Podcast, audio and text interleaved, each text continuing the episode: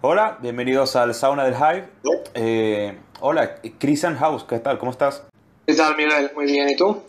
Bien, bien, bien. Eh, cinco meses tuvieron que pasar para volverte a tener acá entre nosotros. Bueno, aquí estamos, de nuevo. Vamos a conversar, ¿no? Sobre una serie de, de temas que ya hemos tratado, ¿no? Anteriormente, precisamente, en aquel episodio de Peste Noa con Me Fumo. Pero bueno, vamos a situarnos un poquito, ¿no? Finlandia. Más o menos, según tu punto de vista, más o menos, ¿qué tiene Finlandia de especial que la distingue de sus vecinos noruegos o, suecos?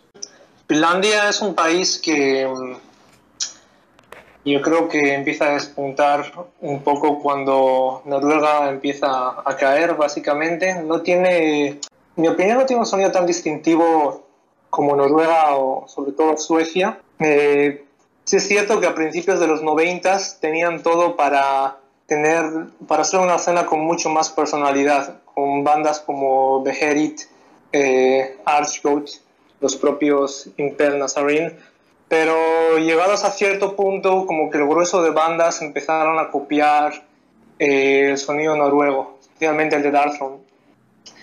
Lo que tiene Finlandia es que una vez que todas las bandas principales de Noruega llegan a cierto punto de madurez, a finales de los 90, que ellos mismos deciden este, entregar el relevo a otros, son los finlandeses los que agarran ese sonido eh, crudo, ese black metal crudo, un tanto deudor del punk, a diferencia del sueco, que siempre ha tenido mucha más melodía, mucho más en común con el heavy metal.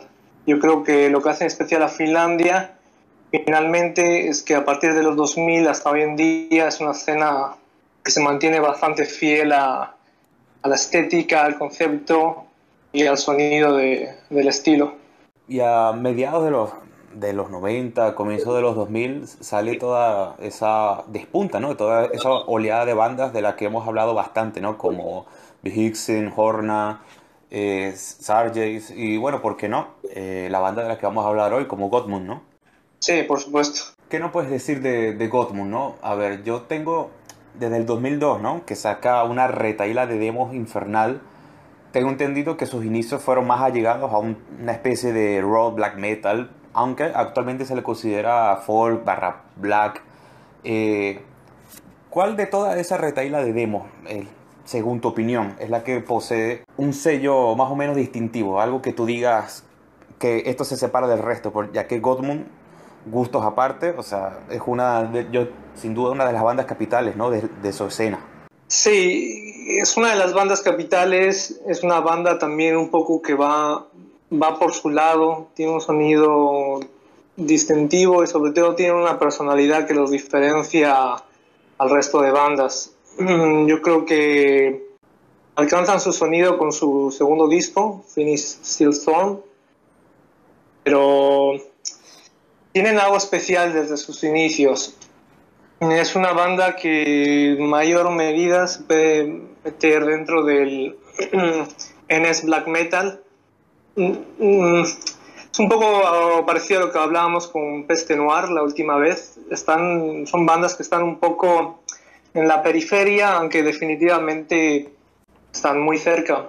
Lo que pasa que en Godmund es que a partir del segundo o tercer disco empiezan a, a desarrollar un concepto en el que tiene cabida más que nazismo, porque no me gusta utilizar nazismo, porque es un término muy muy político. Godwin no me parece una banda que tira una propaganda política, pero sí es una banda que tiene bastante racismo, ¿para qué negarlo? Pero bueno, empiezan a mezclar un poco el rollo de racismo, de supremacía blanca, también con satanismo y el amor a la naturaleza Finlandia y también un rollo pagano y de guerreros muy, muy deudor, no sé, de Manowar, por ejemplo. Bueno, son precisamente cuatro discos, ¿no? claro, con un montón de splits en el medio, con gente tan, gente tan bondadosa como Xenophobic Ejaculation. Y, pero a ver, de esos cuatro discos, entre Dead Before Dishonor of Finish Steel Storm, Barjot o Boitotai Valhalla, ¿cuál de estos para ti más o menos es donde, digamos, el amigo Blood God empieza a a despuntar verdaderamente. Yo te he leído que el Finish Steel Storm es tu favorito y bueno, me gustaría que me dijeses por qué. Es mi favorito porque donde se consolida en cierto modo el sonido de la banda y lo que él quería hacer. Aunque hay mucha gente que piensa que el primero, Death Before Dishonor, es el mejor disco. Eh, creo que merece la pena echar marcha atrás un poco a ver la historia de la banda. God Moon es el proyecto de, bueno, Black Goat, Grave Desecrator, y a partir de ahora nos vamos a referir solo como Black Goat. Eh, es un finlandés que, si no me equivoco, es de la misma región que bandas como Horna, Panic Master. Eh, bueno, es un tío que empieza desde joven, se acerca a la música, parece que descubre la música por el Appetite of Destruction de Guns N' Roses.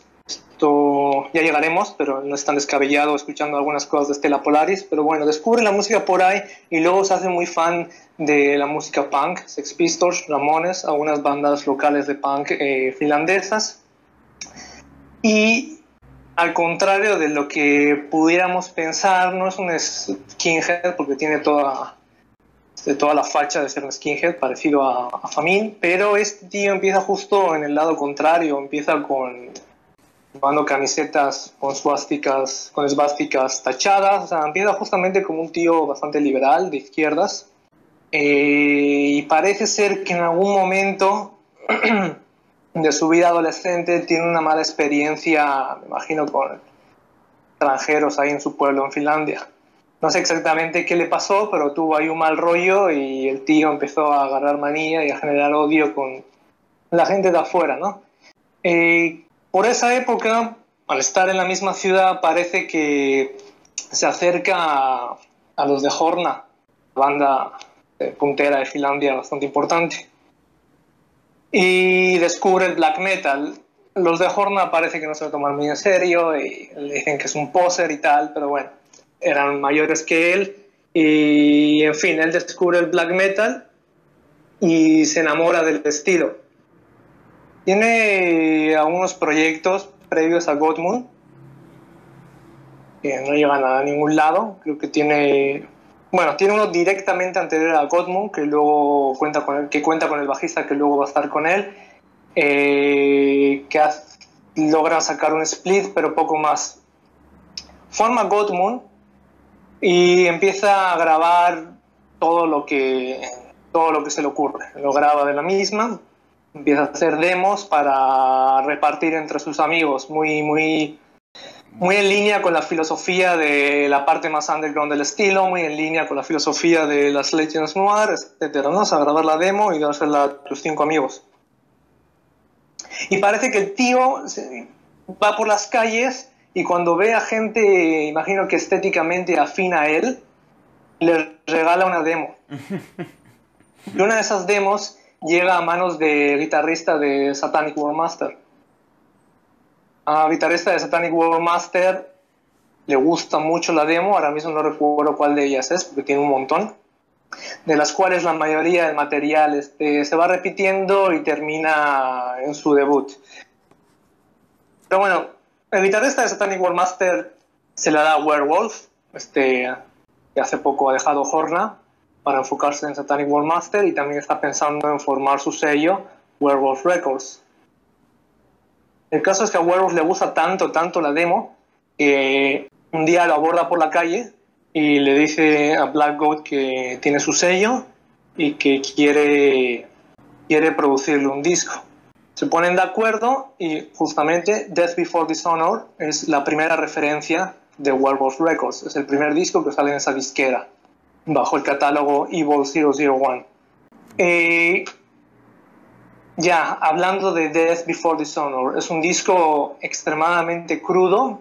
Eh, Black Goat toca absolutamente todo. Este, se graban 23 horas. Se, compra unas cervezas, se mete al estudio y lo graba todo él. Es un poco difícil de, de describir cuál es el encanto que tiene el disco, porque es un black metal muy crudo, muy, muy cacharrero, pero con un encanto bastante amateur, para alguien que ya tenga un poco entrenado el oído, si se escucha los discos de Darkthrone como The Funeral Moon o Transylvanian Hunger, sí es música muy cruda, pero hay una hay cierta hay calidad en la musicalidad, o sea, porque Flanders y Nocturno Oculto, o sea, no eran, no estaban empezando, hay cierta calidad, pero cuando escuchas eh, Death Before Dishonor, que probablemente es el disco más que se puede englobar dentro del NS, eh, Black Metal Nacional Socialista, desde la portada, con el tío ahí pasando como un skinhead, y el Corpse Paint, es un disco que tiene, tiene mucha chispa. Eh, del músico que se quiere comer el mundo, o sea, tiene mucha pasión, aunque la música no es realmente, o sea, no está muy bien ejecutada. Yo creo que Black God quería hacer algo como lo que posteriormente hizo, algo con su, su sonido folk, pero no era capaz de llevarlo a cabo. Él mismo lo ha dicho y quería incluir sintetizadores, pero que primero grabó las guitarras y como estaban todas desafinadas, se dio cuenta que no era una buena idea meter sintetizadores. Entonces, también es un disco que tiene como que mucha influencia punk. Y las canciones, aunque son muy crudas, son muy memorables. O sea, tú escuchas la primera, que creo que se llama Black Metal Winter, y es muy memorable, los coros. O sea, están hechas, tienen un, un rollo muy punk o muy rock, rock against, como lo que llaman rock contra comunista.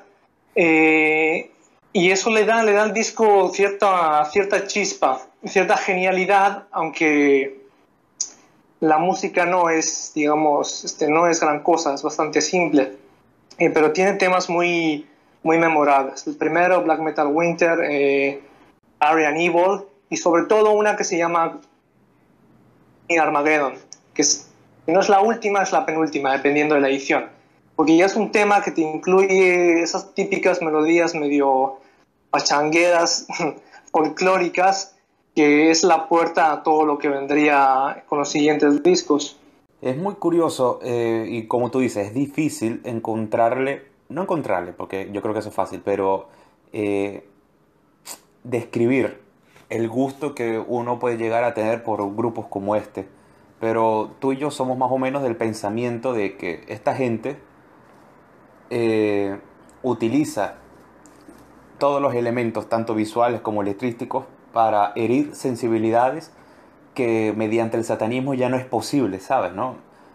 Entonces tú mismo conversábamos ¿no? en privado por, por el Discord de que muchas veces nosotros hacemos un ejercicio para interponer la melomanía por encima de, de nuestra propia moral, ¿no? Y es fascinante como como todo esto te lo puede llegar a generar un grupo que al fin, al fin y al cabo, o sea, hace una ejecución de black metal sublime, ¿no? Como es precisamente este Stella Polaris.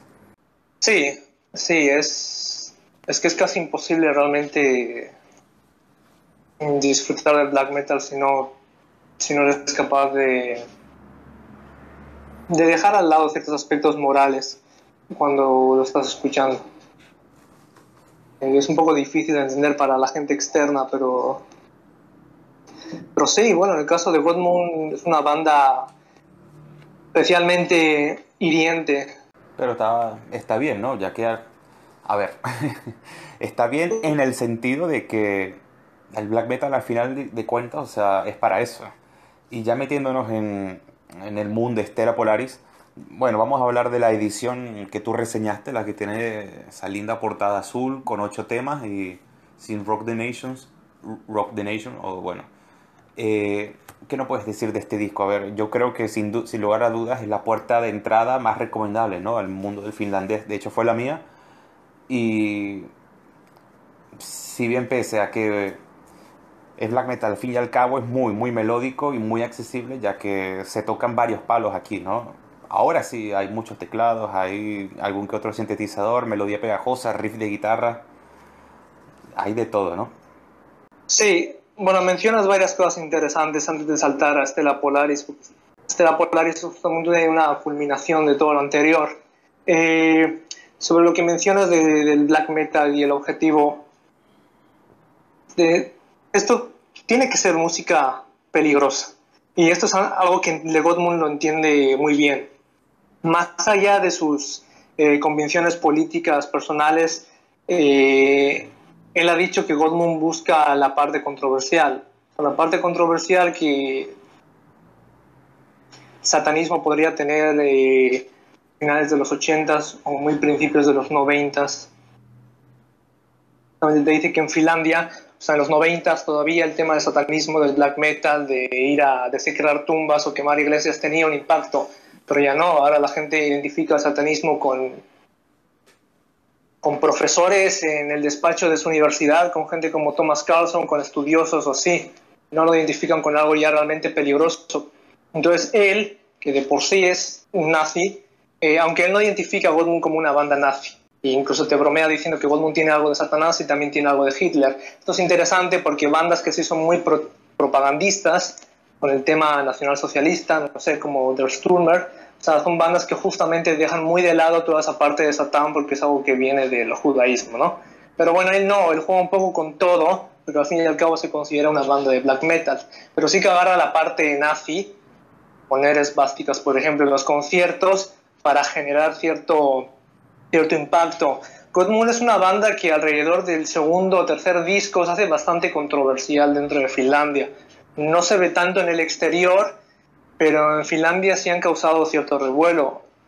En algún momento se hace un tour, imagino que de los más controversiales que te puedas echar a la cara, con piezas de cartel Absurd, luego Der Sturmer, y bueno, por ahí Satanic Warmaster y Godmoon y ya, bueno, tocar con las dos primeras bandas que he mencionado ya es como una declaración de principios. El tour no se lleva a cabo, es un mini, un mini tour en Finlandia, porque Antifa lo sabotea y no se puede llevar a cabo, pero la prensa finlandesa le presta mucha atención y le presta mucha atención a Gottmund.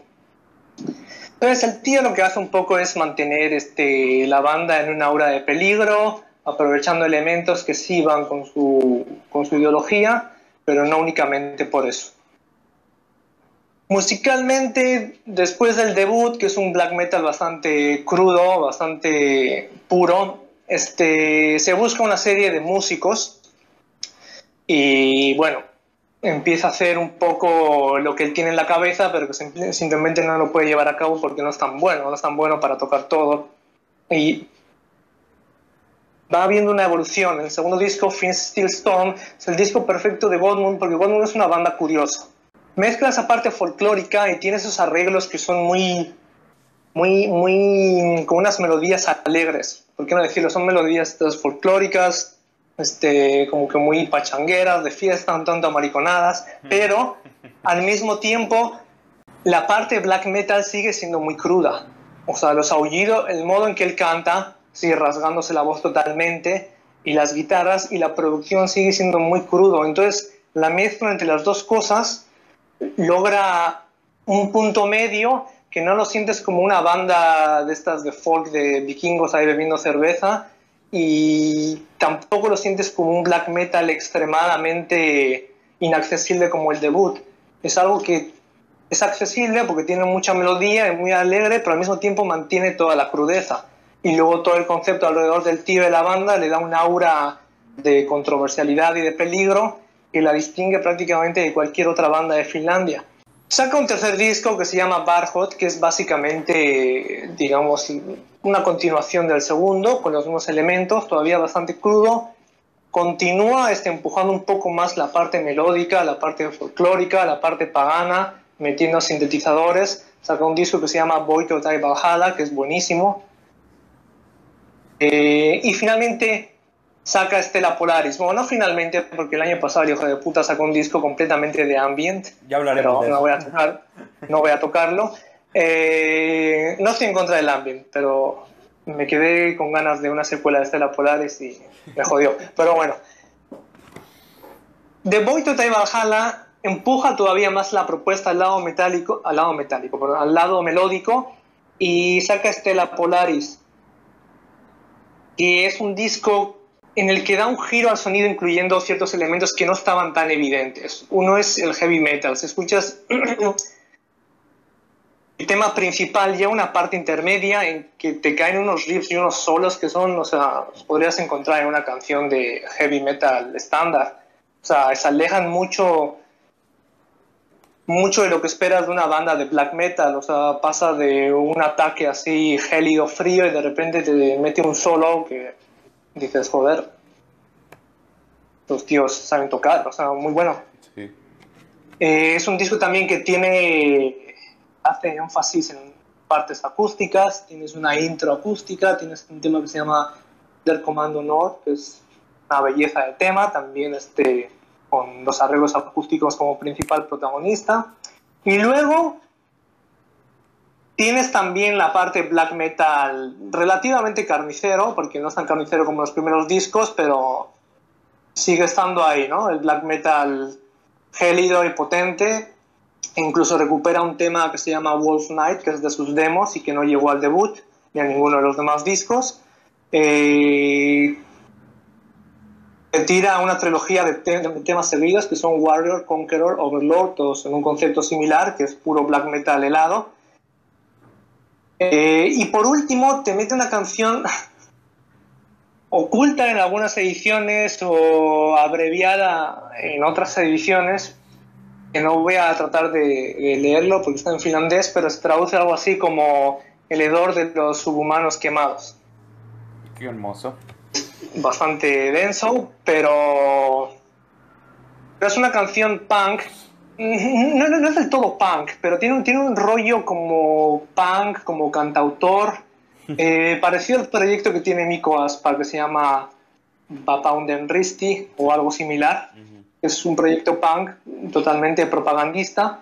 Esto es lo mismo, pero según avanza el tema, lo mismo, te encuentras este, con una instrumentación bastante buena y que no te la esperas. Eh, este tema en particular tiene un solo que a mí me recuerda muchísimo, por ejemplo, a Slash y a, Slash y a Guns N' Roses en su época de Use Your Illusion aquí es cuando todo encaja de que bueno el tío es este fan de Guns N' Roses y empezó a tocar con ese tipo empezó a tocar empezó a escuchar música con ese tipo también de, de hard rock. Entonces Stella Polaris es un disco en el que se unen un montón de, de influencias diferentes pero sigue siendo un disco de black metal o sea tiene muchos elementos pero no se va tanto a ninguno que digas esto esto ya no es black metal esto es otra cosa no, sigue manteniendo la esencia de la banda, lo cual es complicado de hacer. No, no, sin lugar a dudas, esto es un discazo y pese a que tiene temas que, como el son del Comando Nord, que bueno, ya con el título te recuerda un poco, ¿no? A quién estás escuchando. Eh, instrumentalmente me parece un disco precioso y sin lugar a dudas los primeros dos temas, bueno, o sea, el Estela Polaris y el Canzón en Javi Taja, eh, son sin dudas unas obras maestras. La, primera por ese quiebre melódico que tú dices y la segunda porque tiene una colección de riff, pero que es monumental. Uno en especial que de fondo suena un, digamos, un discurso ahí sospechoso, solapado en el medio de tanta guitarra, pero es brutal. Me parece un disco precioso, inclusive desde la portada. La verdad que vale muchísimo, muchísimo la pena en un, desde un punto de vista estrictamente musical. Sí, el disco es buenísimo. Yo creo que el triunfo de Goldmoon musicalmente es que de algún modo se compaginan una faceta bastante cruda del género con elementos muy no virtuosos porque no son virtuosos pero de mucha calidad musical ah, especialmente en esta etapa de la banda te encuentras solos que esperarías de una banda de una línea no sé Iron Maiden o sea solos melódicos muy buenos pero pero al mismo tiempo los riffs y la parte black metal está ahí y de algún modo el tío tiene esa chispa para conjugar todo y llevarlo a buen camino. Sin duda. También me parece muy curioso que Finlandia sea una tierra tan fértil ¿no? para este tipo de bandas, este tipo de festivales como el Steelfest. Que bueno, bueno, tú tienes un, conocido, ya hablamos de ello, ¿no? Que bueno, puede presumir de que tiene una foto con Black God y bueno, nosotros no, que no es poca cosa. Sí, sí, no sé si quiero tener una foto con Black Gold yo, pero pues sí. Eh, de todos modos, sí, Finlandia mm, ha sabido no solo tener una, un grupo amplio de bandas que están haciendo muy, muy buen black metal, sino que también en mantener el género con ese aura de peligro, corrosiva, sucia, que otros, otros países ya han perdido. Finlandia sigue produciendo bandas muy, muy, muy interesantes y controversiales, porque hay otros países en donde la escena nacional socialista black metal la tienes muy identificada y muy al margen de la escena principal black metal, pero aquí no. En Finlandia como que todo fluye junto, porque las bandas más grandes, como Clandestine Blaze o Satanic Warmaster, Moon, incluso Impel Nazarin, este, siempre han estado ligados a esa controversia. Entonces, la, la faceta que podrías tomar la Finlandia dentro del género nacional socialista está dentro de lo que es eh, el movimiento black metal en general. No hay una distinción entre ellos. Entonces, sí, tienes bandas como Archgoat que no van por ese camino, totalmente satánicas, pero tienen un split sin ningún tipo de problemas con Satanic Master, que tampoco me parece una banda nacional socialista, pero no tienen tampoco problemas en plantarte una esvástica o una SS en la cara, ya sea por creencia o simplemente por eh, provocar.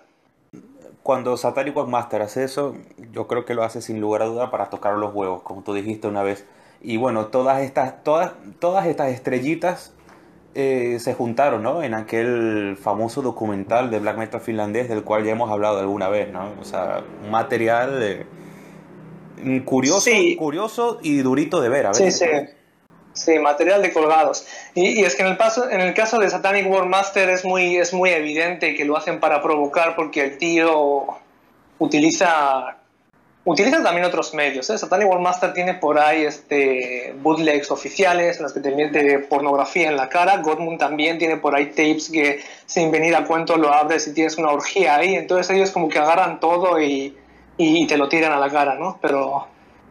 Claro, pero es como tú dices, lo tienen tan interiorizado que ya no se entiende el black metal en Finlandia de otra manera. Bueno, inclusive este Stella Polaris, publicado en el 2017, fue publicado por Werewolf, que bueno, uno de los sellos más importantes de Finlandia, sin duda, ¿no? Junto con, no sé, Northern Heritage y, no sé, algún otro habrá, ¿no? Pero sin lugar a dudas es algo ya intrínseco ya de la escena de acá.